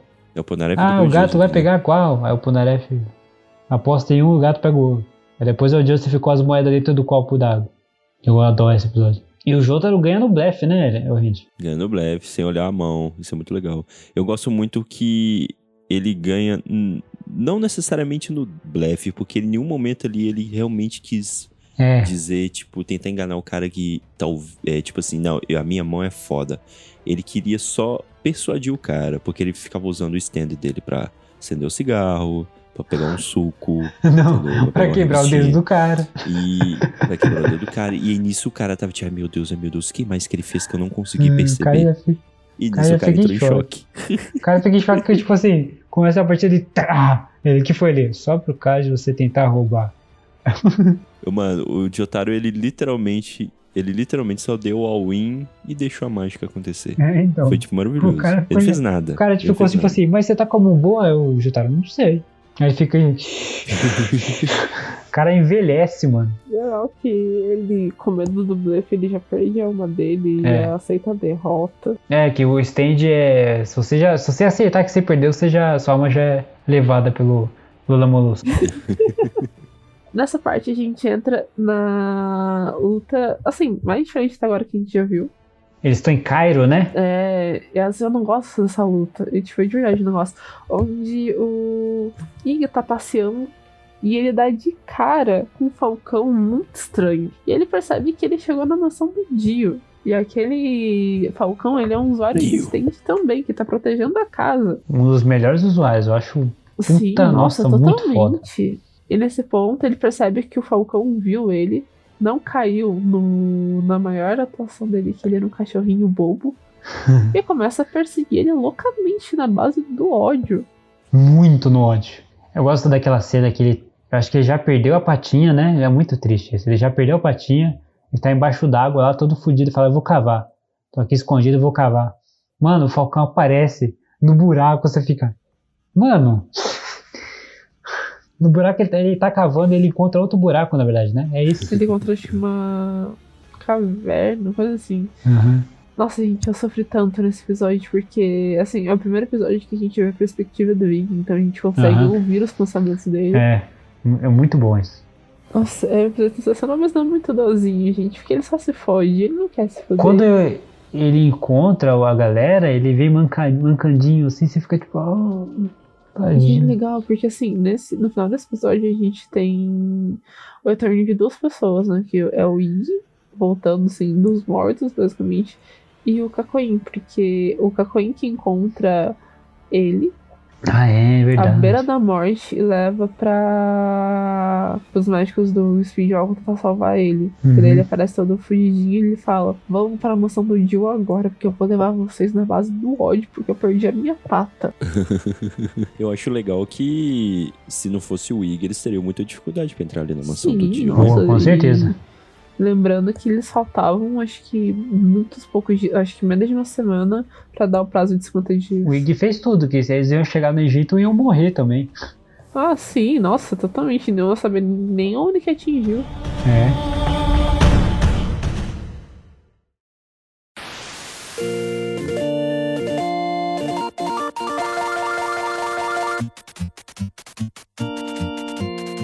Eles chegaram na mansão do, do Jill agora, né? Entraram lá. E foram jogar videogame, Mansão. por que não? O Cacoin e o Jotaro caem num buraco. Mas eu acho que essa luta aí, entre aspas, né? Luta contra o, o segundo Darby, né? Que é do jogo de videogame, Sim, é é o irmão do muito- cara do, do poker, né? do poker, exatamente. É, eu acho que ela é muito. Ela remete muito ao sentimento de side quest de jogo. Por Aham. exemplo, um The Witcher da vida, você tá lá, você tem que encontrar a Siri, porque tá rolando mó BO, e aí você tem que salvar a vida dela. É aquela urgência no limite. A mãe tá morrendo, eles querem platinar, tá ligado? É, não, tipo, ah, não, demorou, ela tá precisando de minha ajuda, mas deixa eu sentar nesse boteco aqui e jogar um Gwent, entendeu? é muito isso, mano. Ah, Eles vão no hotel, aí tomam suquinho, o, o Jotaro vai passear com o Ig, tá ligado? Ô, mano, porque, tipo assim, raciocina comigo. Você encontra um usuário de Stan que ele quer sair na mão contra você. Beleza, você sai na mão contra ele, Aham. porque é a forma que você tem de se livrar dele. Agora, chega um cara, usuário de Stan, me enchendo o saco querendo jogar videogame, pelo amor de Deus, né, mano? Eu só ignoro ele e sigo minha vida. Falei, não, não quero jogar com você, não. E aquele negócio, né? Não, porque o Jotaro, ele só tinha 17 anos, pô, mas o Joseph tava lá, né, pô? Podia ter falado, pô, vamos, vamos, vamos focar aqui? É. Aí eles mandam a estratégia é do. capanga, né, mas... É, então, manda a estratégia do. É, o, irmão mais novo que acha que tá jogando. tá aí agora tá o Ponaref andando com o Ig e o Avidol, ou só os braços do Avidol. Que aí tem um stand lá que tá mudando as paredes. Novamente eles querendo platinar e matar todos os stands. né? E aí chega um buraco negro, passando um rodo assim e só passa assim pelo Avidol e fica os braços dele. Que o Avidol empurra eles e ficou. Só cai os braços do Avidol assim e fica. Tá, morreu? Não, deve, deve ter sido absorvido. Putz. E aqui a gente Mas os braços literalmente... dele ficou. E, e aqui a gente tem a morte definitiva dele, né? É. E é mó zoado, que ele, depois ele pega os braços e come. Essa foi a morte mais, tipo, foda-se possível, né? Que, tipo, morreu, segue o baile, vamos voltar. Não, ma- mas é uma morte que assusta. Ah, Assusta, sim, tipo, nossa. Ó, a vida morreu. O The Cream, né? Que é o. Peraí, é, The... é o stage é The Cream? Não é um deus? Eu aprendi The Cream. Acho que assim, o Vanilla Ice eu acho que é o rolê mais estra... é, é o mais diferenciado ali até a gente chegar no. É um dos mais fortes, talvez. Ele e o, Sim. o Nossa, Horus. com certeza. Nossa, é muito quebrado. Que aí tem a, a luta do Ponaref, né? Se lascando, que o Iggy tem que fazer quase tudo. Nossa, eu acho que foi uma. Eu acho que pra mim foi a luta mais agoniante, porque É. eu muito achei que o, o Polnareff ia morrer, mas aí você vê que o. O Iggy se sacrifica. Ele realmente. É, o Araki realmente curte muito o Polnareff, porque ele podia ter matado o Polnareff. Ele não é, quis matar o entre Polnareff. um Ponaref e um cachorro, era meio óbvio. É, ele não gosta de cachorro, então. E ele gosta do. Ponaref, então. É, Ele Exatamente. rende- Eu lembro de quando eu tava vendo a parte 3 pela primeira vez, que é, é quando acaba o episódio, que o, o Iggy tá todo fudido no chão lá, e o Ponaref todo regaçado, e aí só tem aquela luz roxa vindo assim, é o final do episódio. Uhum. Ele fala, goodbye, Iggy, e faz um dois assim com a mão assim. E aí acaba o episódio. Eu fiquei, mentira que o Ponaref vai morrer, vai se fuder, velho.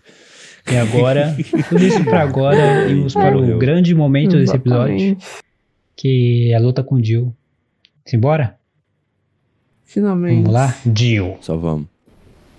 Dio.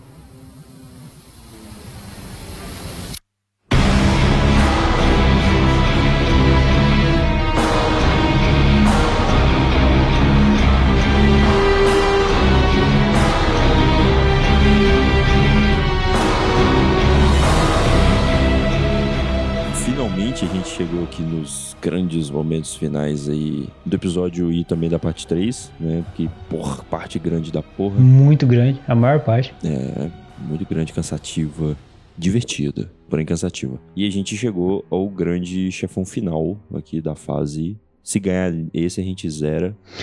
que é o, o Dio, né? Dio Brando.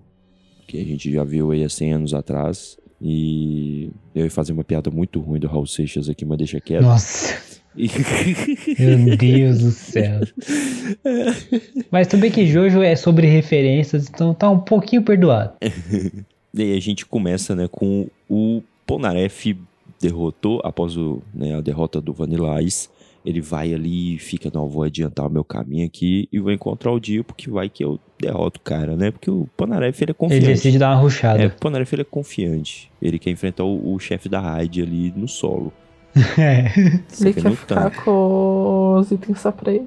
Ele quer ser- solar o Baron level 3, tá ligado? É, tipo isso. Aí ele chega lá e tá o Dio com toda aquela pompa. E é nesse momento que a gente tem o primeiro vislumbre de seu stand, né? Que é revelado qual o stand, não necessariamente qual o poder, que é o, o The World, né? O Zaworld, ou Mundo. O mundo Zawardo. E aí eu- a gente entra numa cena muito engraçada que né, eu sempre nunca me canso de falar dela, que é a do Dio desafiando o Polnareff aí em direção a ele, na escada. Que o Polnareff dá dois, sobe dois degraus, degraus, né? Sobe dois Aham. degraus e aparece dois degraus abaixo.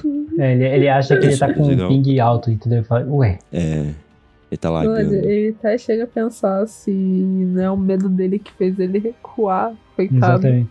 E aí você fica meio nisso, né? Você acha que ele realmente, ou ele- o mundo se mexe, ou coisa do tipo, entendeu?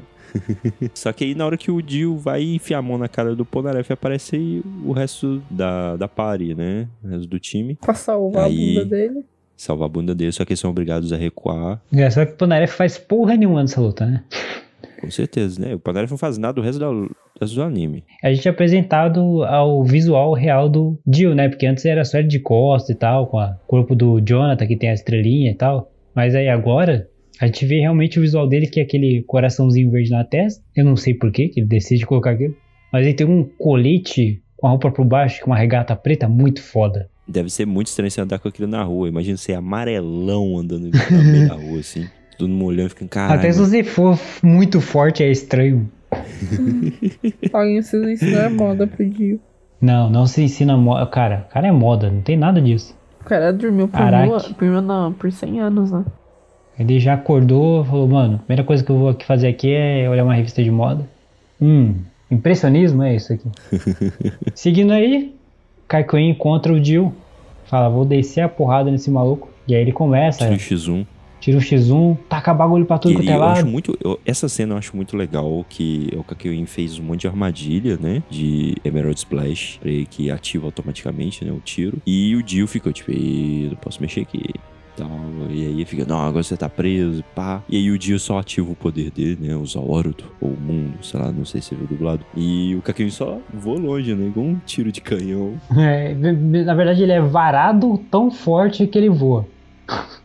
Com um E ele soco no tomou um socão que atravessou a barriga dele. hein? É, então, ele tomou um soco tão forte que atravessou a barriga dele que ele voou longe. E aí o Kakyoin, nos últimos segundos de vida dele, Hip Kakyoin, ele dá um tiro no relógio pra tentar mandar uma mensagem pro Joseph. E o Joseph mata a charada, pendurado pelos prédios igual o Homem-Aranha. Mas assim, eu achei legal a sagacidade do Joseph de perceber que é isso, porque eu ia falar, cara, por que, que ele atingiu o relógio? Sei lá, o cara volta no Uhum. tempo, será? Eu, É, eu não então. ia ter a sagacidade de entender. E aí isso faz você questionar que o Jill pegou o Ponaref, pegou ele bonitinho, desceu as escadas, voltou correndo.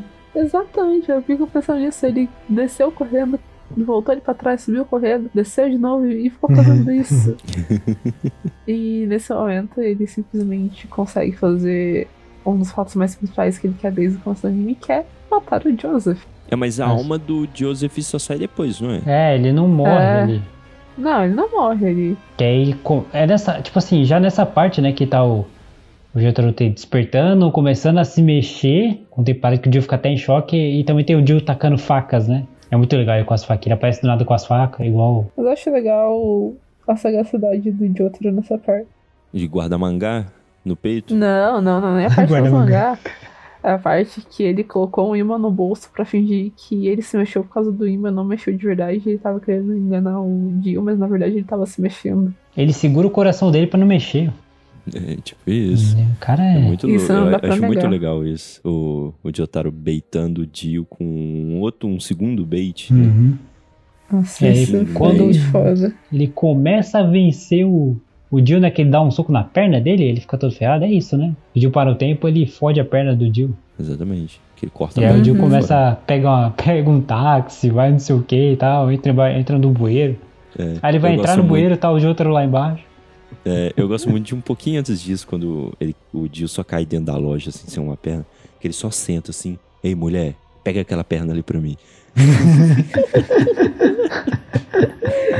Anda logo, me, me traga minha perna como se estivesse servindo um cafezinho pra alguém. É tipo como se fosse a coisa mais normal do mundo. Muito bom. É, Mas essa cena do tadinho, Jotaro né? aparecendo dentro do bueiro do nada. É, é muito bom. Tudo isso pra o, o Dio voltar lá pra onde o, o Joseph levou uma facada e pegar o sangue dele e se transformar, ficar mais forte. Poder parar o tempo com mais, por mais segundos, né? E o principal fator disso, ficar com o batom verde. Porque sim. Com certeza. Ah, nada me tira da cabeça que o Dio não tava com o Waze ligado ali, porque. De maneira eles deram um rolê, porque eles ficaram voando igual Super Saiyajin pela cidade, brigando. E depois o Dio só foge assim pra um lugar aleatório, porque tava desesperado. E aí chega lá, ó, essa rua do Joseph, que coincidência, não? Mas ele tem que falar, não, mas eu queria vir aqui, porque ele tem que passar como um fodão. É, exatamente. Foi tipo, eita, nossa, foi, achei. É, eu vim aqui de propósito. É, você pode não saber, mas você tem que passar pro seu inimigo que você sabe. Exatamente. Sim, obviamente. E aí ele fica lá todo no orgulho dele. Ah, 40 segundos, não, 40. 8 segundos sem passar. 9 segundos sem Eu passar. Eu acho muito louco nesses primeiros segundos, né, ali, que ele se mostra nessa forma superior dele, que ele literalmente mostra que, tipo, velho, eu tô muito louco e eu sou muito foda, foda-se. Ele enfia o dedo no cérebro e começa a girar. Exatamente, é verdade. Não, e além louco. disso, além disso, tipo assim, ele já tá socando o Jotaro. Aí o Jotaro tá lá no chão. Ele, pera aí. Aí o Jotaro fica, ué, cadê ele? Ele, Olha o rolo compressor! Do nada, mano, é só drop. genial, cara. Eu acho que aí é o Nossa. grande ápice, porque é nesse momento que o Dio, tipo, ele tá em cima do rolo compressor e tá tipo, é, eu venci, tantos segundos se passaram, tantos segundos se passaram. É, realmente. Aí ele vai se mexer, peraí, por que, que eu não tô me mexendo? Aí só tá o Jotaro gra- atrás dele assim, tipo, puto. Ah, você não tá se mexendo? Virando amarelo, virando super saiyajin. É. A gente percebe que aparentemente não tem ninguém mais forte que o Jotaro. É, nesse momento que o Jotaro atinge o, o nível de boneco. Ele já é um boneco quebrado. Mas é tipo Ele assim. é o- É o boneco quebrado que os caras foram lá e falaram, vamos nerfar esse Não. boneco? Nerfar, não, vamos. é, como é que é o contrário que eu esqueci? Pra mim, o Jotaro é literalmente o Goku cada vez descobrir uma nova transformação. Ali ele já É tá no isso. superior já. O Jotaro em, em jogo de luta que a gente chama de bonecão. Você só- Quebrado. É o boneco que você loca, fácil de usar, roubado. Só aquele Mastery full Isso. build de fantasma no Earth. Exatamente isso.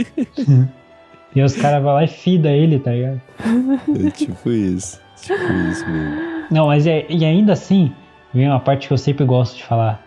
O Jotaro fica tão puto que ele dá o murro com tanta força no Aquele racha. que o Dio racha e pega fogo. Nossa. E eu sempre e falo que ele fogo. racha porque ele não colou direito. Mas ele ainda pega fogo. De tão forte que é o do murro. Eu falei, mano. caralho, mano. Nossa senhora. O Jotaro matou ele com a força do ódio. É isso. É, com força do ódio. Murros de Tem um- ódio. E Fogo. assim acaba a nossa saga de três partes, três mortes. Nosso querido vilão Dio. Dio. É, não, ele sim, mas a gente ainda tem um momento em que o, eles estão tentando reviver o, o Joseph com o sangue do Ele Dio. paga de louco. É, Sim. paga de louco que quase morre.